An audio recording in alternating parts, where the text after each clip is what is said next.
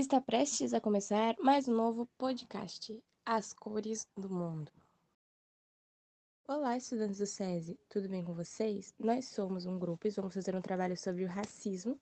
Vamos fazer esse podcast para você que não tem muito conhecimento sobre o assunto e para você entender mais. Bom, para começar, a gente vai falar um pouco sobre o tema, né, que é o racismo. Uh, o racismo não é nada mais ou menos do que uma discriminação, um preconceito sobre a cor de pele de um indivíduo ou grupos, tanto faz, sobre raças, né? Agora chegou a hora da gente conversar sobre o surgimento de tudo isso, como aconteceu e suas causas. Como todos sabem, o racismo não é algo de agora. Ele surgiu de fato a partir dos séculos 16 e 17, sobretudo nesse último. A história do racismo no mundo é amplamente associada à escravidão, como forma primitiva do colonialismo. E é nesse contexto que a palavra raça foi criada, que para ele significava que certos povos definidos como não europeus são dominados e governados por europeus.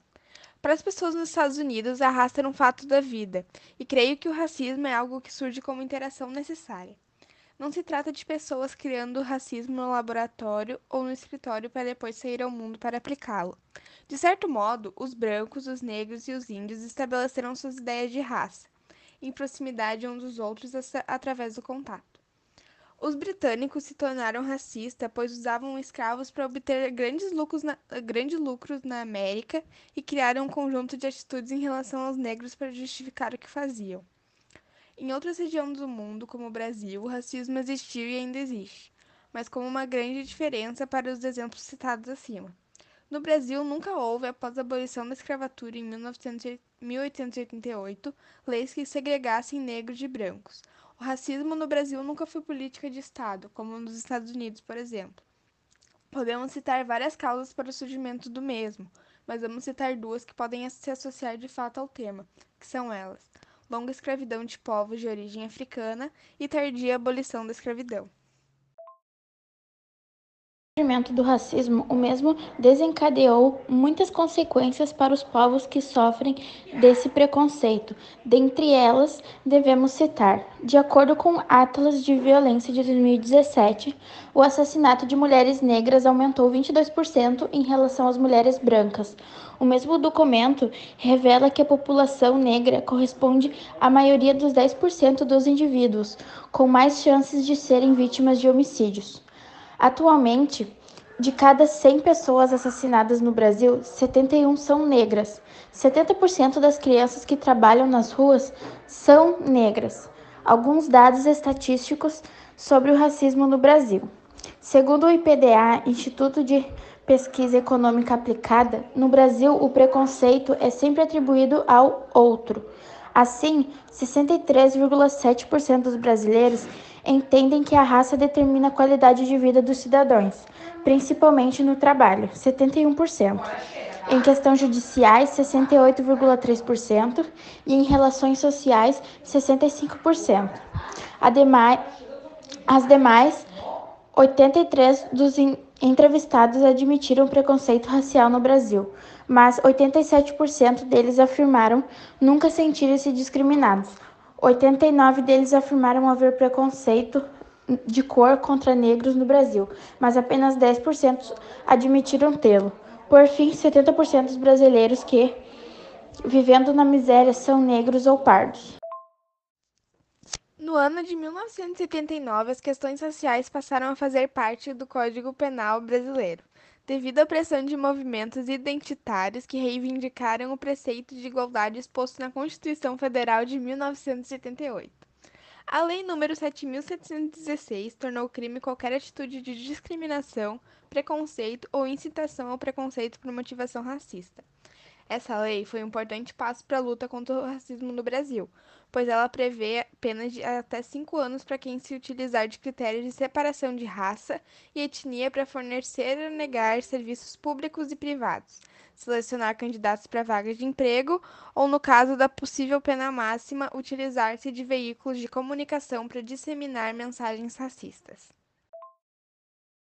Atualmente, nós tivemos o assassinato de George Floyd, no qual deu continuidade ao movimento Black Lives Matter, no qual fundado em 2013 com o intuito de parar a violência direcionada às pessoas negras. Porém, a morte de pessoas negras não é de hoje. Podemos citar dentre eles a morte de Elton Sterling, Eric Garner, Fred Gray, Martin Luther King, no qual todos foram assassinados em sua maioria por policiais. Também podemos citar o assassinato de Marielle Franco, que foi um grande marco no Brasil e no mundo. Com isso, né, a gente resolveu trazer uma pergunta que uma pessoa negra respondeu e sobre o que ela acha disso, o ponto de vista dela. Para mim, tudo que está acontecendo agora, isso é só um reflexo de muita insistência de dar um olhar para o racismo, mas não ser não ser visto, não ser falado e não ser ouvido. Um, o racismo ele sempre existiu em todas as partes do mundo, em qualquer classe social que, que a pessoa preta estiver. Um, e tudo isso que está acontecendo é das pessoas muito julgar por a gente às vezes falar que a tal ação foi racista e a pessoa fala, ah, uh, tá se vitimizando e tudo mais, que é alguma vantagem. Mas não, aquela, aquela ação foi racista e sempre querer passar um pano para isso. E agora, de tanto acúmulo de tudo isso, a gente chega em ocasiões extremas, como foi a morte do George Floyd e do e do menino aqui que morreu baleado em casa. Um, esse, esses casos extremos acontecem e aí que dá o plim de todo mundo, que todo mundo começa a falar, a postar nas redes sociais, todo mundo começa a apoiar a causa, a fazer hashtag Black Lives Matter, uh, mas antes não era, não, fazia, não faziam nem questão de ouvir. E quando acontece esses, esses ca casos extremos, daí sim, todo mundo apoia, todo mundo uh, apoia o movimento.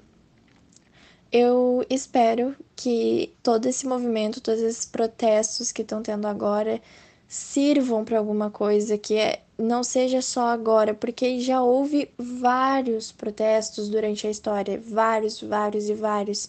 E por que que agora tudo isso continua? Parece que nada é resolvido. Então, eu acho que essa, esses protestos, todas as manifestações que estão acontecendo, uh, sirvam para as pessoas repensar todos os atos, todas as, as atitudes, que isso não tenha que se repetir. Eu, como não uma mulher, né? Mas uma garota uh, negra, eu não quero que isso aconteça para os meus filhos. Eu não quero ter que uh, explicar e ver ele sofrendo uh, por causa do racismo. Eu não quero isso. Então, a, tanto nós, agora adolescentes, quanto adultos, uh, frisar isso e, e falar, insistir nisso é essencial para que não seja só mais um marco que daqui a pouco seja esquecido e só relembrado nos livros de história para ser estudado na escola e mas as atitudes não mudam, as falas não mudam, tudo continua a mesma coisa. Agora, nós vamos falar sobre dois movimentos que combateram o racismo tanto no Brasil como nos Estados Unidos. No Brasil, o movimento negro começou a surgir durante o período da escravidão, para defender-se das violências e injustiças praticadas pelos senhores. Os negros escravizados se uniram para buscar formas de existência.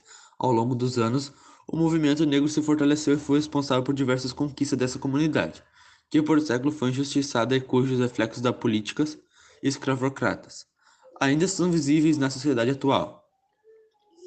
Nos Estados Unidos, o movimento dos direitos civis dos negros nos Estados Unidos foi a campanha por direitos civis e igualdade para a comunidade afro-americana nos Estados Unidos.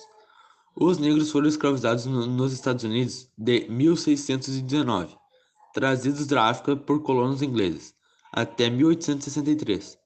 Com o fim da Guerra Civil, a proclamação, a emancipação e o início da reconstrução americana, a escravidão foi base da economia dos Estados Sul e marcou profundamente as relações sociais nessa região. Todavia, a situação legal dos negros permaneceu por longo tempo inferior à dos demais cidadãos.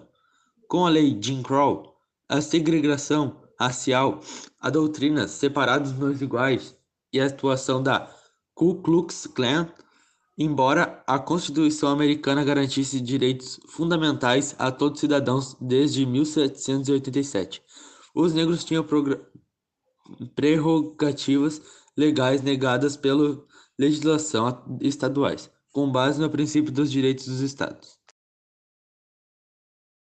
Com toda a situação atual que o mundo passa hoje, deveríamos parar e pensar quantas pessoas negras existem no mundo, quantos amigos negros nós temos, quem é Martin Luther King, quem é Nelson Mandela. Todos esses nomes são inspirações e eles são pessoas como nós, humanos como nós. Já pararam e perguntaram para as pessoas negras negras como elas estão se sentindo com tudo isso? Precisamos de voz, de visibilidade. As coisas chegaram a um ponto extremo. Se uma pessoa negra sofre racismo e falam que aquilo não é certo, ela é taxada como vítima. Que mundo é esse? Que futuro a gente quer dar aos nossos filhos? É essa sociedade moderna? A reflexão que passamos hoje para vocês é essa. Será que estamos certos em tudo que postamos? Será que tudo que estamos falando e agindo não é só para chamar atenção? Você realmente está preocupado com as pessoas? Vidas negras importam sim, e muito. E esse preconceito tem que acabar o mais rápido possível. Obrigado por ouvirem nosso podcast até aqui. E para encerrá-lo, nós vamos deixar a seguinte frase de Martin Luther King: O que me assusta não são as ações e os gritos das pessoas más mas a indiferença e o silêncio das pessoas boas.